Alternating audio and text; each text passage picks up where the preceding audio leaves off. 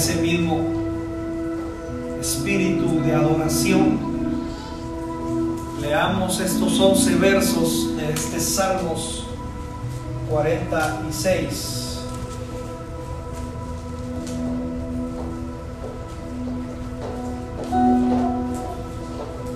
Y veamos cómo Dios tiene cuidado y protección de nosotros. Ya tiene usted verso o ya está en las pantallas ahí. Me va a ayudar a leer los 11 versos, por favor, en voz alta en esta tarde.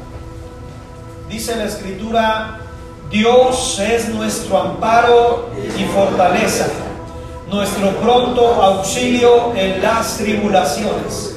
Por tanto, no temeremos, aunque la tierra sea removida y se traspasen los montes al corazón del mar, aunque bramen y se turben sus aguas y tiemblen los montes a causa de su braveza.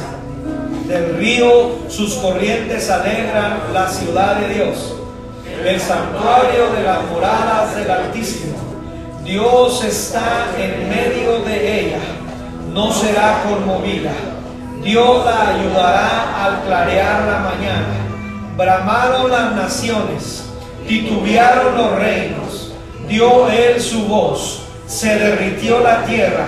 Jehová de los ejércitos está, alguien dice amén, nuestro refugio es el Dios de Jacob.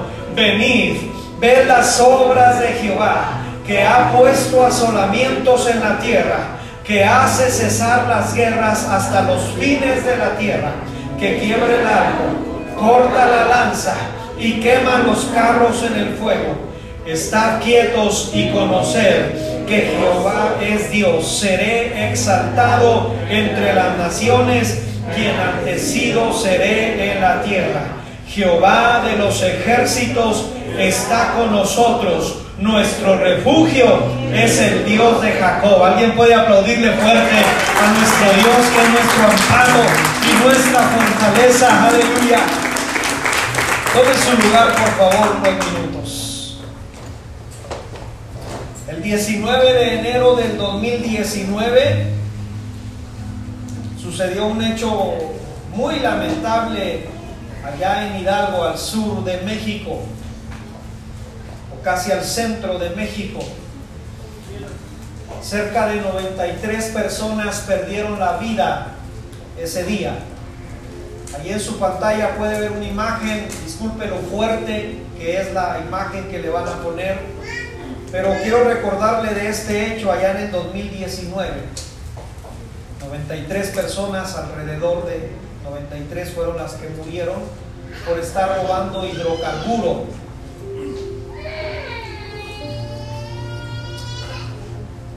Y este número de gente que fue ascendiendo conforme el día iba pasando por los que algunos de los forenses detallaron el hecho de que la gente que estaba más cerca de donde fue la explosión, de hecho, las noticias comentan que la explosión se sintió a kilómetros. Y los forenses han hecho un estudio de este hecho. Las personas que estaban lo más cerca del hidrocarburo, robando el hidrocarburo, Dicen que tardaron entre 5 y 7 segundos para calcinarse completamente. Imagínense. Los que estaban un poquito más alejados tardaron algunos minutos en que su cuerpo se calcinara por completo. Y precisamente en este segundo aspecto que estoy hablando, apareció esta imagen que le dio vuelta al mundo. No voy a entrar en muchos detalles porque Tal vez la gente diga, pues es que estaban robando. Y algunos llegaron a decir, se lo merecían. Esta imagen que usted está viendo ahí un poco fuerte, a, a, los forenses investigar quiénes eran estas personas que estaban ahí. Al investigar a familias enteras que estaban robando hidrocarburos, se dieron cuenta que la persona que está ahí tirada, completamente calcinada, es un joven de 15 años. Y la persona que trata de llegar a ese joven, o parece ser que trata de llegar, es su mamá. Ahora, yo no voy a entrar en muchos detalles porque tal vez alguien diga o opine como alguien opinó en un día cuando sucedió ese hecho. Pues es que estaban robando y robar es malo. Bueno, permítame decir lo siguiente. Estamos hablando de un jovencito de 15 años que parece ser que en la escala de valores que le enseñaron en su casa, el ir a robar hidrocarburo para él no era malo. Fíjese lo que dije. En la escala de valores que le enseñaron desde casa, para él no era malo estar robando hidrocarburo. Tal vez si yo voy y le digo, oye, es que la Biblia dice, y él me va a decir, es que a mí nunca me han leído la Biblia. A mí me enseñaron que ir a agarrar hidrocarburo y venderlo para ayudarnos económicamente está bien. Entonces, ¿qué está bien y qué está mal en esta escala de valores? ¿Se ha puesto a pensar en eso un poco? Pensemos en los niños que entrenan allá en el occidente, allá en el otro lado del mundo, con armas desde pequeños para matar a otros. Si van nuestros niños y les dicen, oye, traer un arma es malo, pero a ellos los entrenaron para hacer eso desde la edad de 6 años. Él nos va a decir, para mí no es malo, para mí me lo enseñaron en mi casa. Entonces, para ellos, ¿qué es malo y qué es bueno? Déjeme le abro un poquito la perspectiva, no quiero abundar más en esto. ¿De dónde nos tomamos para decir qué es malo y qué es bueno? Vaya hacia los diez mandamientos, no batalla. Fueron dadas tanto en piedra como en el corazón del hombre. Y desde ahí, cuando una persona que es bueno y que es malo, vete a esos mandatos que Dios dejó, donde son especificados en las tablas que le dieron a Moisés, pero Jehová dice en el libro de Isaías, del profeta Isaías, ahora grabaré esa ley en sus corazones. Entonces, de ahí podemos tomar. Ahora, el hecho es, el, que, el hecho que me interesa a mí, es esta imagen. Las redes sociales y las noticias hicieron hasta leyendas de esta imagen. Pero a mí no quiero meterme en tanta especulación de esta imagen. Quiero ser claro en lo que usted y yo estamos viendo. ¿Está bien? No quiero especular. Veo, a pesar de lo que está sucediendo, porque los forenses dicen que estas personas que estaban un poquito más alejadas duraron un poco más vivas. Entonces, viendo todo lo que estaba a su alrededor, la mamá va a cubrir a su hijo. Eso es lo que yo veo. Trata de llegar para ayudar a su hijo que lo está viendo calcinarse completamente. O sea, yo lo que veo es una mamá que aunque ella se está calcinando completamente, trata de llegar a su hijo. Eso es lo que me da a entender esta imagen. Ahora, présteme atención, por favor. Ahí en esa imagen podemos ver algo, un poquito entender del amor y el cuidado que Dios tiene hacia sus hijos. Que a pesar de las circunstancias o de nuestra rebeldía, Dios sigue teniendo cuidado y protección de nosotros. Que mamá y que papá no cuidan de los suyos cuando ven que van a caer, cuando ven que se van a quemar. Oye hermano, un papá y una mamá traen el ADN o traemos en el ADN reaccionar rápido para salvar a nuestros hijos de cualquier peligro eso a mí ahorita todavía no me cabe en la cabeza las mujeres que quieren tener bebés para matarlos. No, no puedo asimilarlo. Porque el ADN que se nos fue puesto es cubrir y dar cobertura a nuestros hijos. ¿Cuántos dicen amén a eso? Eso ya lo traemos. Y nos damos cuenta aquí en este amor que le tenemos a nuestros hijos, que a pesar de que les dijimos, hijos, no vayas a tocar allá porque te vas a quemar, y los vemos que se van a quemar, nosotros los salvamos de eso. Hacemos todo lo posible. Está en nuestro ADN hacerlo, porque Dios ha puesto en nuestra vida algo de su amor que tiene hacia nosotros. Y en este punto yo me quiero referir entonces a la cobertura que Dios tiene hacia nuestra vida. Diga conmigo fuerte cobertura de Dios. La cobertura de Dios es extraordinaria, amado no se adormecerá el que guarda a Israel. O sea, hay veces que las mamás por el cansancio se pueden quedar dormidas y el niño tomando la leche y entrándole la leche por las narices. Dios no se adormece. Él no. Hay veces que los papás nos encargan a los niños. Yo, de, cuando mis hijas estaban chiquitas, mi esposa no tenía tanta confianza en mí porque me dice, es que eres bien descuidado. Se te van y de repente ya no hay ni dónde estar. Dios tiene cuidado y protección de nosotros. ¿Cuántos dicen amén a eso? Ahora, en este tema de la cobertura de Dios hacia nuestras vidas, podemos dividirla en tres partes, esta cobertura de Dios. La primera es el amor y cuidado que tiene Dios hacia tu persona en lo personal.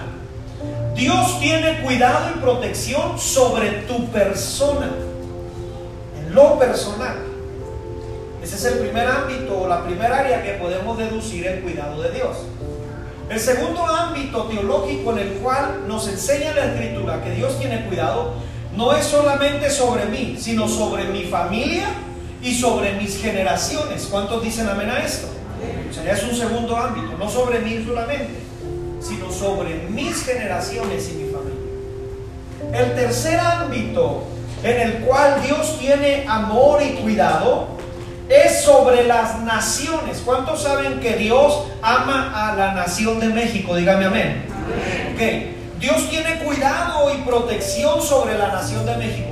Pero dentro de esta área de cuidado y protección se puede derivar en, en una área más, que es el área de que a pesar de que Dios ama a México, dentro de México está la iglesia Puertas de Sion en Chihuahua y Dios ama y tiene cuidado y protección de Puertas de Sion en la ciudad de Chihuahua. ¿Cuántos dicen amén a eso? Ya un ámbito más local. Entonces, el cuidado y la protección de Dios son extraordinarias. Ahora, déjeme se lo explico rápido en ejemplos. El cuidado y protección de Dios en un, en un ámbito personal, pues podemos recordar a muchos hombres de la escritura. Por ejemplo, Moisés. Moisés, que significa salvación o salvado, él, es, él nació en un contexto donde el rey ordenó que a todos los niños o que nacieran de las mujeres hebreas en un sexo que eran masculinos, los mataran. Porque el faraón vio que el pueblo de Israel era mucho y le tenía miedo, le tenía temor. Quiero dejar este principio aquí porque Faraón le tenía temor al pueblo de Israel. Faraón representa a Satanás. Quiere decir que en lugar de que la iglesia le tenga temor a Satanás, Satanás le tiene temor a la iglesia en este aspecto. Fíjese bien lo que dice la Biblia. Entonces, dice la escritura que en, el miedo y en el temor que tenía Faraón, dijo, matemos a todos los niños que nazcan de las hebreas. Y les ordenó a las parteras hacerlo. Pero ellas por obediencia a Dios no lo hicieron y Dios las bendijo. Entonces dice la escritura que en este contexto nació Moisés. Nace Moisés y están matando a los niños por doquier. Ahora bien, ¿alguien de aquí tiene niños chiquitos? Levántenme la mano. ¿Cuántos de aquí que tienen niños chiquitos los puedes tener en silencio total las 24 horas del día? Es imposible, hermano. No podemos tenerlo. Dijo, calle. No, al contrario, le dices cállese y grita más. ¿Qué le ha pasado, verdad? Dice la escritura que la mamá de Moisés lo tuvo escondido por tres meses, pero ya no pudo esconderlo más. Quiero que, pienses en este contexto que te estoy diciendo, que leemos la Biblia, pero no nos metemos a la historia de lo que estaba sucediendo. Y la mamá no pudo contener hasta tres meses, no más. Y a los tres meses, dice la escritura, que juntó unos juncos y los los entrelazó entre ellos y dice que calafateó, es decir, le puso impact, para que me entienda, ¿verdad? A, este junco que puso y echó a su niño al río. Ahora, eso tú y yo lo sabemos, pero el río donde lo echó, si tú te pones a estudiar el río, era el río Nilo. El río Nilo es uno de los más peligrosos de todos los ríos en el mundo junto con el Amazonas, porque tienen sumamente lleno de especies de animales sumamente peligrosos. Por ejemplo, cuando tú investigas el río Nilo, tiene a los cocodrilos más grandes del mundo, dice, dicen los que saben. También tiene 30 especies de serpientes en diferentes maneras y presentaciones, si lo quieres ver así. Dicen que el río Nilo en temporada se sale de su cauce por lo fuerte y profundo que es. En el 2017 dos exploradores se pusieron a estudiar el río Nilo desde su nacimiento hasta donde llega y duraron cuatro meses en, transitarlo completamente. O sea, no estamos hablando de cualquier río. Ahora, poniéndote todo esto en la mesa, piensa una mamá poniendo a su hijo en ese río. Yo te pregunto a ti, ¿tú, tú lo harías? O sea, no es nada, no es nada fácil. Pero yo quiero recordarte que el Dios que servimos es un Dios que tiene protección en lo personal. ¿Cuántos dicen amén a esto? Y que a pesar de que hubiera muchos animales y que estuviera muy hondo, ahora quiero recordarte otra cosa.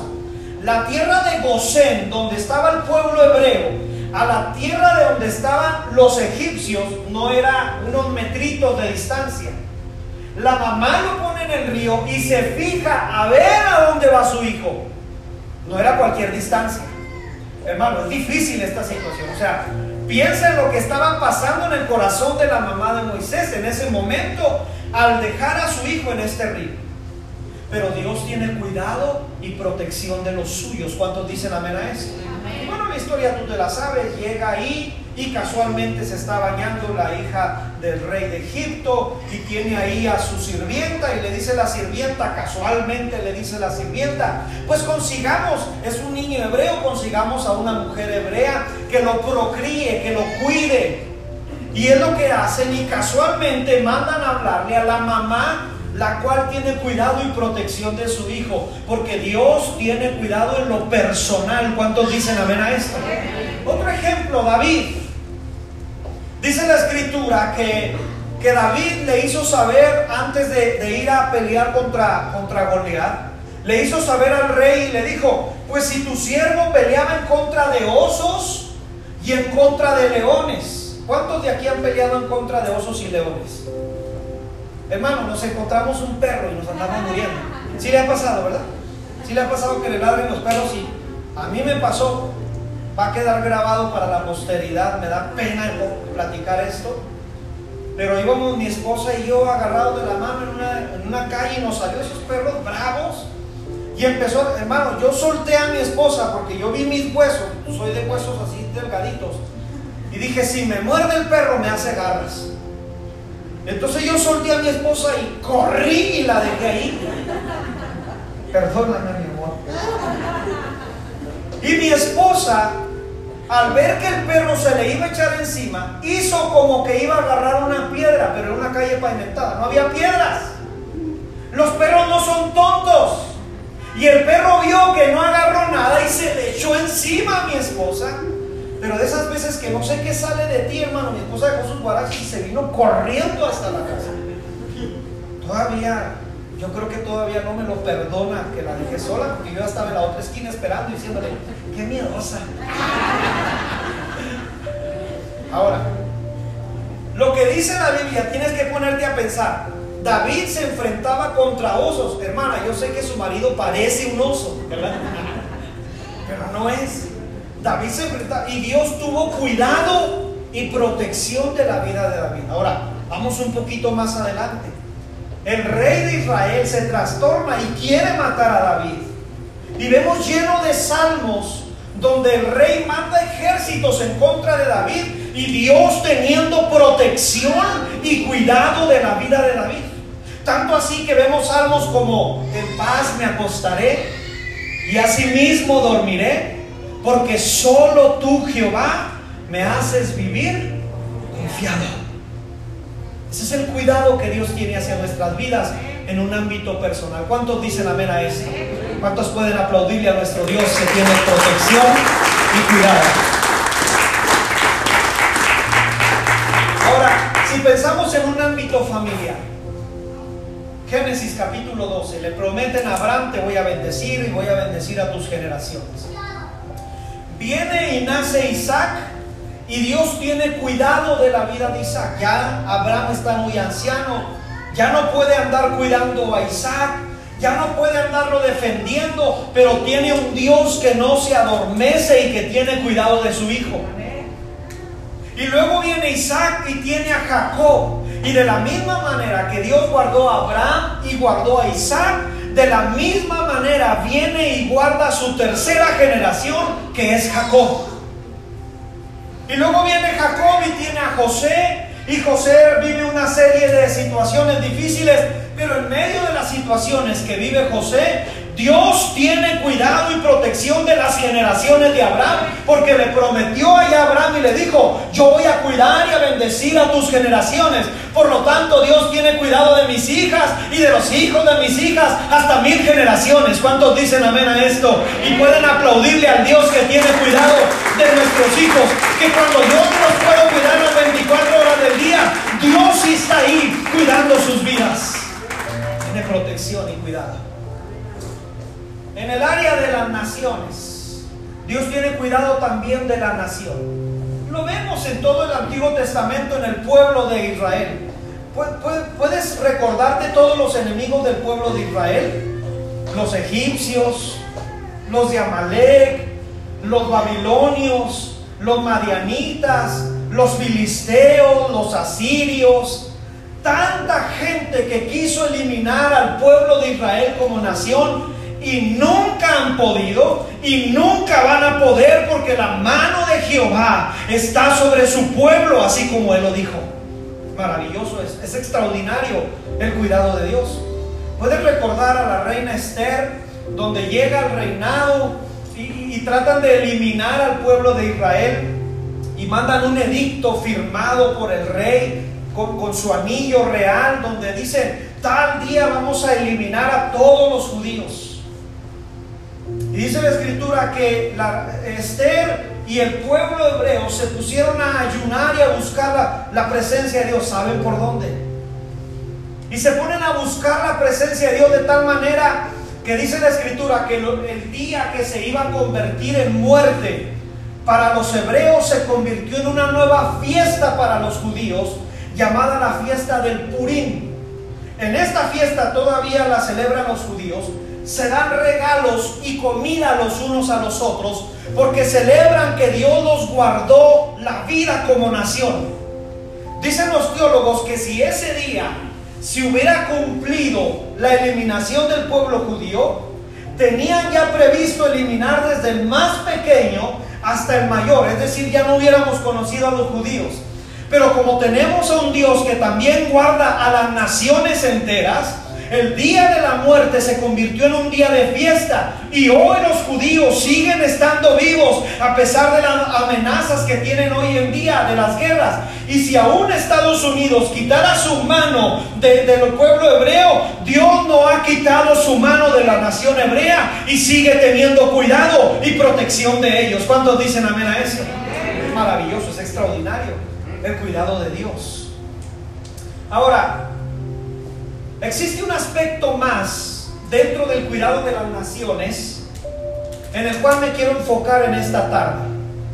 Y es el cuidado y protección de Dios hacia una comunidad de fe. Diga conmigo fuerte comunidad de fe. Mire, entendiendo desde la perspectiva que somos un cuerpo en Cristo, a donde tú vayas, casi en todos lugares, creo que menos en Querétaro, pero a donde tú vayas, en todos lugares de México, vas a encontrar una iglesia cristiana. En todos lugares a donde vayas. Y toda esa gente son el cuerpo o somos el cuerpo de Cristo. Es decir, estamos en diferentes contextos, estamos en diferentes ciudades, algunos están en pueblos, otras en grandes metrópolis, pero al final de cuentas somos el cuerpo de Cristo. ¿Cuántos dicen amén a esto? A cualquier iglesia donde tú vayas cristiana que hayan aceptado a Cristo en su corazón. Algunos son muy serios y tocan tal vez con un piano, otros no, tenemos un grupo eh, eh, lleno de, músicos, otros no, otros tienen eh, en sus cultos, danzan todo el Somos diferentes y de diferentes formas, pero al fin de cuentas somos un cuerpo en Cristo. Cada iglesia es diferente en este aspecto porque tiene su, a ver si puedo decir la palabra, particularidad. Es decir, a ver si no me malentiende alguien. No hay otra iglesia como puertas de Sion. Fíjese lo que dije. No, no existe en el mundo otra iglesia como puertas de Sion. Si yo estuviera en otra iglesia que se llamara el Chaday, por ejemplo, no existe otra como el Chaday. No hay otra como, ¿qué, ¿qué nombres de iglesia se le viene? Cristo Rey de Gloria. No hay otra como esa iglesia. Cada iglesia tiene su particularidad. Ahora, te lo enseño con Biblia. Apocalipsis en sus primeros capítulos le habla a las iglesias en su particularidad. Iglesia de Éfeso, iglesia de Esmirna. A cada iglesia tiene su particularidad y es única a cada iglesia. Entonces, espero no darme malentender. Puertas de Sion, Dios tiene una particularidad en nosotros. ¿Cuántos me dicen amén? Ahora, ¿cuántos son de Puertas de Sion? Dígame amén. Muy bien, gracias. En este mismo tono que estoy hablando, espero no darme a malentender, quiero enseñarte los tres ámbitos en los cuales el salmista nos enseña que Dios tiene cuidado y protección sobre puertas de Sion. El Salmo 46 que tú y yo leímos. Y quiero por favor que tengas ya sea tu Biblia abierta o ahí en la pantalla tengamos listo el Salmo 46 para que veamos cómo Dios tiene cuidado y protección y cómo el salmista nos divide las áreas donde Dios tiene cuidado y protección de su iglesia. Mira conmigo la primer área que viene en el Salmos 46, versos 1 al 3. La primera área habla de un cuidado y protección de Dios en un aspecto de la naturaleza. Di conmigo fuerte aspecto de la naturaleza. Mira cómo Dios tiene cuidado y protección de su iglesia. Dios es nuestro amparo y nuestra fortaleza. Nuestro pronto auxilio en las tribulaciones. Aquí viene. Por tanto, no temeremos aunque la tierra sea removida. Ay, parece ser que se refiere a temblores. Y se traspasen los montes al corazón de la mar. Aunque bramen y se turben sus aguas y tiemblen los montes a causa de su braveza. Préstame atención hasta ahí, por favor. En este primer ámbito, Dios tiene cuidado de su iglesia. ¿Cuántos me dicen amén hasta aquí? El cuidado de Dios, amado, una vez más voy a repetir esta palabra, es extraordinario. Quiero recordarte, porque a mí se me viene a la mente donde yo vivo, que es aquí en Chihuahua, se me viene a la mente siempre Primera de Reyes capítulo 17 y 18. Dice la escritura que el pueblo cayó en idolatría y el profeta le dijo al rey que no iba a llover por tres años. Y así es, empieza a no llover por tres años. Pero el cuidado y protección de Dios hacia la vida del profeta y el cuidado y protección de Dios hacia la vida de su iglesia es extraordinario. Porque de donde no hay, Dios lo hace. Yo no sé cómo lo hace. De donde hay cero, Dios sabe multiplicar. Va en contra de las mismas matemáticas Dios. Así es Él. Es decir, cuando no empieza a llover, lo manda a un arroyo llamado el arroyo del Querit y le dice, ahí estate. Y dice la escritura que venían los cuervos y alimentaban a este hombre. O sea, ¿dónde se te ocurre que uno de los animales que no les gusta para nada compartir su alimento le traían alimento a este hombre? Dios de lo que no creemos que va a suceder, Dios lo hace posible para tener cuidado y protección de los suyos. Pero tarde o temprano el arroyo se seca, no había llovido. Y Dios le dice, vete a Zareta de Sidón, porque he apartado a una persona rica, ¿verdad que no le dice así? Le dice, he apartado a una viuda que te va a sustentar. De donde no hay, Dios da sustento. ¿Cuántos dicen amén a esto? no había llovido. Ahora, vamos a nuestro contexto. ¿Le parece? Cada tiempo de calor en nuestra ciudad es la misma gata, más que revolcada. ¿Está de acuerdo? Si vive en Chihuahua o nomás, o nomás a mí me cortan el agua. Ah, yo pensé Cada temporada de calor es la misma, no hay agua.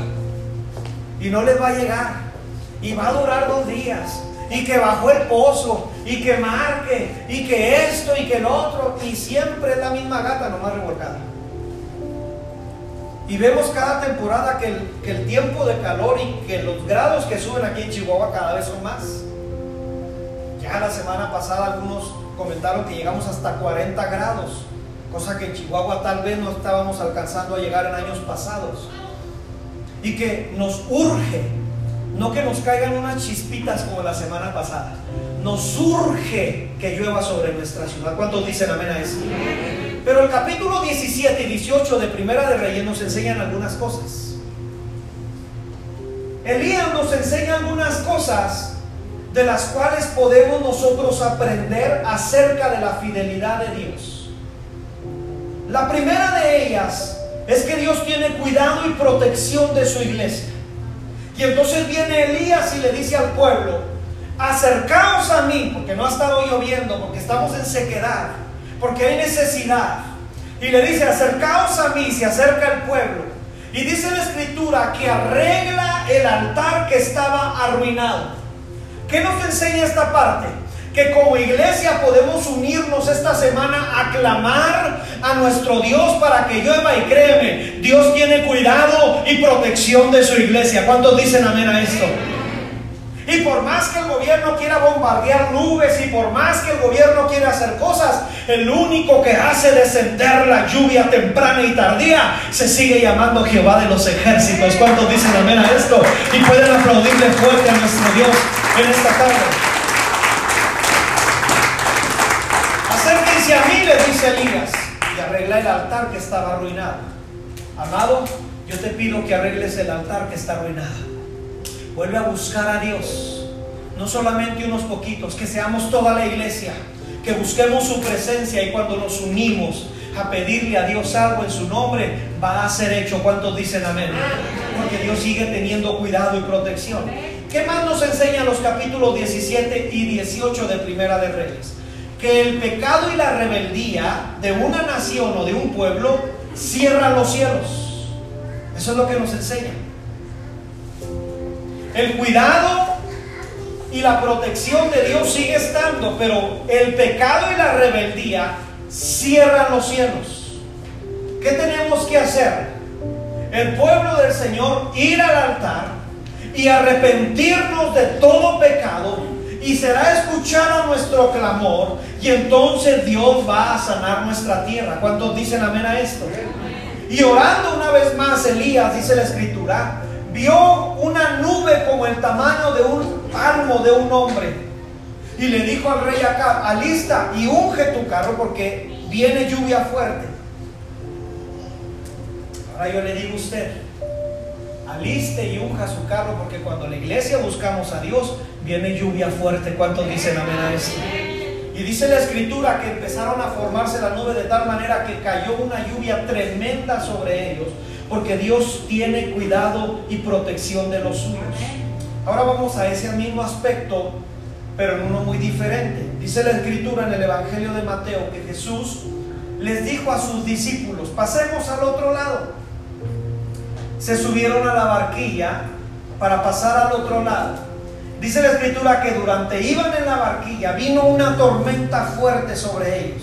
De tal manera que parecía que esta tormenta quería terminar con sus vidas, pero yo quiero recordarte que en la barquilla donde nos hemos subido está Jesucristo, Jesús de Nazaret, el cual le dice a la tormenta, calla y enmudece, y la tormenta calla y enmudece en el nombre de Jesús. Y he visto muchas de las veces en esta iglesia que Dios nos dice, súbanse a la barquilla. Tal vez muchos no se quieren subir porque no quieren compromiso, responsabilidades, no quieren mojarse ahí con la lluvia, pero nos hemos subido a la barquilla y hemos de llegar al otro lado porque Jesús ya dio la palabra, llegarán al otro lado. Y aunque vengan tormentas, Jesús va con nosotros cuidando porque no se adormecerá el que guarda su pueblo y el que guarda su iglesia. Él calma las tormentas. Él le dice a la tormenta, calla y enmudece y esta hace caso. ¿Cuántos dicen amén a esto? Y pueden aplaudirle una vez más fuerte a nuestro Dios que calma toda tormenta. Segundo ámbito, estamos Vimos el ámbito de la naturaleza, como Dios tiene cuidado. Vamos a un segundo ámbito que habla el salmista. Versos 6 al 7 del capítulo 46. El cuidado de Dios ante las naciones. Versos 6 y 7. Bramaron las naciones, titubearon los reinos, dio él su voz, se derritió la tierra. Jehová, lea conmigo el verso 7, por favor. Jehová de los ejércitos está con nosotros. Nuestro refugio. Présteme atención. Mire cómo Dios tiene cuidado de su iglesia ante el sistema aún político. Por poner un ejemplo, el, libro de los Hechos que nos habla de la persecución de la iglesia. Empieza la iglesia a crecer y a extenderse a multiplicarse y viene una persecución. Ahora, yo quiero que me preste atención porque me llama mucho la atención la historia de la iglesia, por el por qué viene esta persecución. Entendemos que es en un aspecto espiritual por el cual Satanás quiere parar a la iglesia. Pero la persecución del libro de los hechos, cuando usted aprende de la historia de la iglesia, comienza por murmuración. ¿Cómo hace daño la murmuración en el cuerpo de Cristo? Porque la historia de la iglesia nos dice que algunas personas que estaban en contra de la iglesia iban ante Herodes y ante las autoridades y le decían, esos que se dicen llamar cristianos no, no te obedecen ni te honran.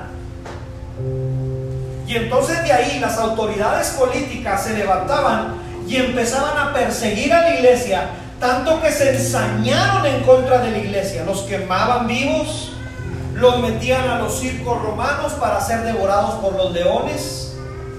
Pero aún así, en ese aspecto que estamos viendo y hasta hoy, Dios sigue sosteniendo a su iglesia en cuidado y protección. ¿Cuántos dicen amén a esto? Dios sigue protegiendo y cuidando a su grey, a su iglesia. Ahora te lo voy a poner en un contexto nuestro, aquí de nuestro país. Hace como tres años atrás empezaron las iniciativas en contra del, sistema religioso, de la parte religiosa de México. Por ejemplo, en Ciudad de México, ahorita si un pastor llega a dar un consejo a un joven que desea cambiar su sexualidad, al pastor lo meten a la cárcel por tres años.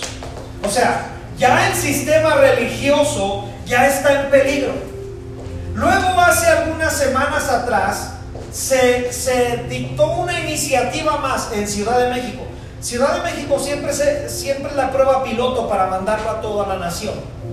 Y hace algunas semanas atrás se dictó la iniciativa que todo representante o ministro de cualquier iglesia cristiana, católica, mormona, testigo de Jehová, tiene la ley sobre él de casar a cualquier persona que llegue a su iglesia. O sea, cuando un día lleguen personas del mismo sexo con un pastor allá en México y le digan, usted nos va a casar, el pastor lo tiene que hacer por ley. Y como es una prueba piloto en Ciudad de México, pues pronto lo van a mandar a los demás estados. O sea, tarde o temprano va a llegar aquí a Chihuahua, queramos o no. Y se ve así como, como en peligro la iglesia hoy por el sistema político, político, pero a pesar de estas iniciativas y estas leyes que hoy vemos, Dios sigue dando protección a su iglesia en estos días. ¿Cuántos dicen amén a esto? A pesar de que, eh, por ejemplo, en pandemia cerramos por meses, Dios sostuvo a su iglesia en medio de una necesidad nacional. Dios siguió sosteniendo a puertas de Sion en todo este tiempo. ¿Cuántos le dan gloria a Cristo Jesús? Ahora, quiero brincarme al último aspecto que en lo personal me gusta mucho. El último aspecto es el cuidado espiritual que Dios tiene. Primero que vimos de los tres aspectos en el Salmos es el cuidado de Dios en la naturaleza. El segundo es el cuidado de Dios ante las naciones. Pero vamos al cuidado de Dios espiritual. Salmos 46, versos 8 al 11. Síganme ahí, por favor. Venid y ved las obras de Jehová, que ha puesto asolamientos en la tierra, que hace cesar las guerras hasta los fines de la tierra, que quiebra el arco, corta la lanza y quema los carros de fuego. Estad quietos y conoced que yo soy Dios. Seré exaltado entre las naciones y enaltecido en la tierra. Lea esa última frase conmigo. Jehová de los ejércitos, nuestro refugio.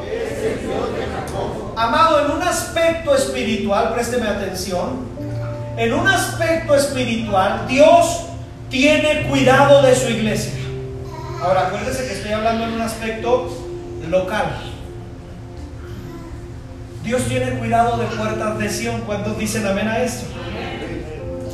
El cuidado de Dios es extraordinario. Creo que hay veces que a Satanás se le olvida que estamos protegidos totalmente por Dios. Y manda una y otra vez ataques espirituales en contra de la iglesia. Parece ser que Satanás percibe cuando algo bueno viene de parte de Dios. Escuche bien lo que dije. Parece ser que Satanás percibe cuando algo poderoso viene de parte de Dios sobre su iglesia. Porque manda ataques espirituales. Porque va a hacer todo lo posible porque esa bendición o esa gloria de Jehová no caiga. Pero se le olvida que todo lo que hace siempre le sale al revés porque Dios tiene cuidado y no estamos desprotegidos espiritualmente. Hay alguien que pelea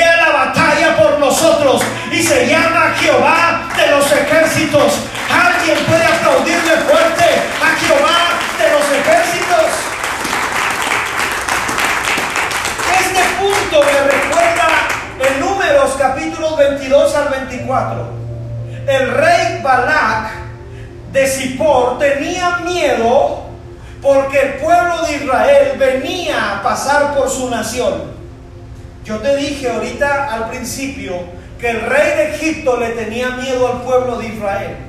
Ahora vemos a Balak temiéndole al pueblo de Israel. El enemigo es el que le teme al cuerpo de Cristo. Y entonces Balak dice, ¿cómo le hago? ¿De qué manera lo hago? Y contrata a un adivino profeta llamado Balaam y le dice, te contrato para que me maldigas al pueblo. Y le ofrece presentes, y le ofrece tributos, y le ofrece cosas a Balaam para que éste caiga y pueda maldecir al pueblo de Israel. Y Balaam le dice, es que Jehová me ha dicho que no vaya contigo, pero pudo más el dinero en Balaam que cualquier otra cosa. Y entonces accede y le dice, prepárame un altar en, tal monte y prepárame otro altar en tal monte. Y tres veces le prepara un altar para maldecir al pueblo de Israel. Pero cada vez que va a maldecir al pueblo de Israel, lo que sale de la boca de Balaam es palabra de bendición. Y entonces Balac se enoja y le dice, Balaam, te contraté para que me los maldijeres, no para que me los bendigas. Y un total de tres veces lo hace.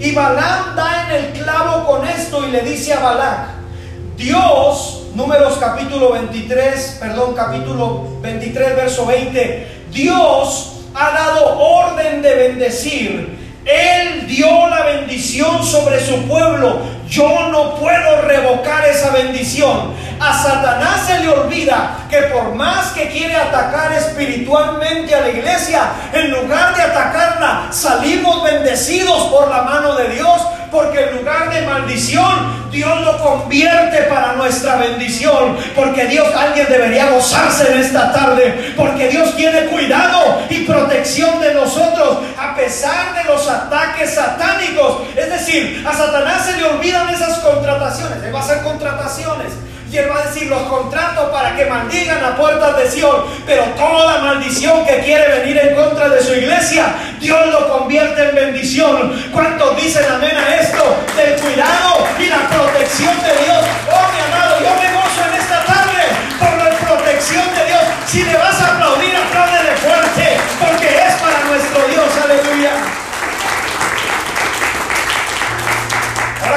algunos versos bíblicos de cuidado y protección de Dios hacia nuestras vidas como iglesia. A mí me recuerda entonces el salmista 46, del capítulo 46, me recuerda que Dios es quien pelea nuestras batallas a favor nuestro. Y es lo que David les dijo, primera de Samuel, capítulo 17, verso 47. Y sabrá toda esta congregación que Jehová nos salva con espada y con lanza, porque de Jehová es la batalla y Él os entregará en nuestras manos. Es decir, es necesario que entendamos que Jehová no, pelea con espada y con lanza, sino que Él pelea la batalla a favor nuestro. Segunda de Reyes 6:16. Le dice el profeta a su siervo, no tengas miedo, porque son más los que están con nosotros que los que están en contra de nosotros. ¿Cuántos me dicen amén a esto? Salmos 46, 10. Estoy regalando varios versos a lo que están escribiendo. Estad quietos y conoced que yo soy Jehová tu Dios. Es decir, quiero recordarle que estamos seguros bajo la sombra del Altísimo. ¿Cuántos están seguros bajo la sombra del Altísimo? Salmos 23, 4. Aunque ande en valle de sombra o de muerte, no temeré mal alguno, porque tú, oh Jehová, estarás conmigo. Isaías 54, 17, ninguna arma forjada en contra nuestra va a prosperar y condenarás toda lengua que se levanta en contra de ti en el juicio. Ahora, existen dos versos más que me llaman mucho la atención en el Salmo 46, porque repite lo mismo. Y yo decía, ¿por qué repite lo mismo el salmista? el salmista, en el Salmo, en el verso 7 del, capítulo que estamos leyendo y en el verso 11 repite lo mismo. Nuestro refugio es el Dios de Jacob. Y luego en el verso 11 vuelve a terminar. Nuestro refugio es el Dios de Jacob. Y yo me puse a investigar. Yo dije, ¿por qué repite lo mismo dos veces? Y me fui a la vida de Jacob. Y me encontré en Génesis capítulo 28, verso 15, que a Jacob le dice, yo estoy contigo y yo te voy a guardar por donde quiera que vayas, Jacob. Escuche bien lo que dije. Yo estoy contigo y yo te voy a guardar, Jacob, por donde quiera que vayas. E irás y volverás a esta tierra, porque no te dejaré hasta que haya hecho contigo lo que te he dicho que haré. Esta es una promesa fuerte que le dan a Jacob. Verso 20 de ese mismo capítulo. Mire lo que dice Jacob. Si Dios fuere conmigo, y me guardare en este viaje en el que voy, y me diere pan para comer y vestido para vestir, y si volviere en paz a la casa de mi padre, Jehová será mi Dios. Me encontré que hay un trato de Jacob con Dios en un cuidado y protección. Y el salmista nos lo repite dos veces diciéndonos, el mismo Dios que guardó la vida de Jacob es el mismo Dios que guarda tu vida. ¿Cuántos dicen amén a eso? Es el mismo Dios que tiene protección sobre nosotros. ¿Cuántos dicen amén a eso? ¿Cuántos pueden ponerse de pie en esta tarde conmigo?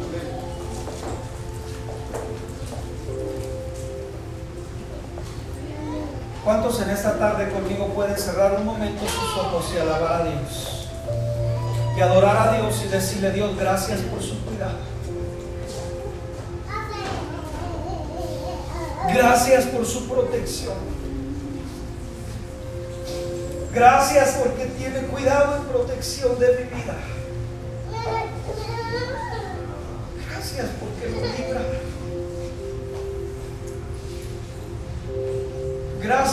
porque aún en el ámbito espiritual tiene cuidado de mí cuidado de su iglesia.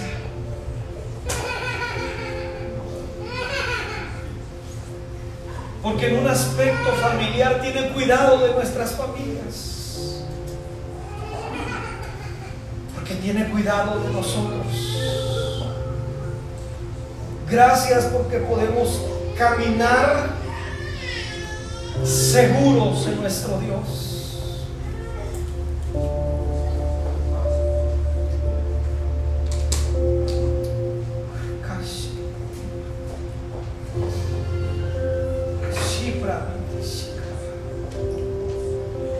Cuánto ama Jehová. Cuán grande es su amor para con nosotros. Cuánto nos ama el Señor a pesar nuestras vidas que muchas veces son rebeldes. Y su amor sigue siendo el mismo y su cuidado. Dios, gracias por guardar su iglesia. Dios, gracias por sostener su iglesia. Dios, gracias por cuidar de su iglesia. Dios, gracias por bendecir a su iglesia.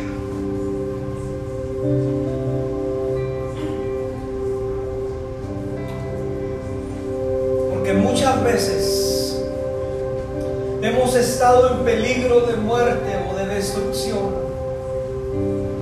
Pero Dios ha guardado nuestra vida. Muchas veces hemos estado en peligros, pero Dios nos ha sostenido en cada situación. Dar gracias a Dios por tu familia en esta tarde. Yo espero que tú estés orando en esta tarde y aproveches estos minutos. No son horas, son minutos que estamos en su presencia. Y que puedas decirle Dios, gracias por su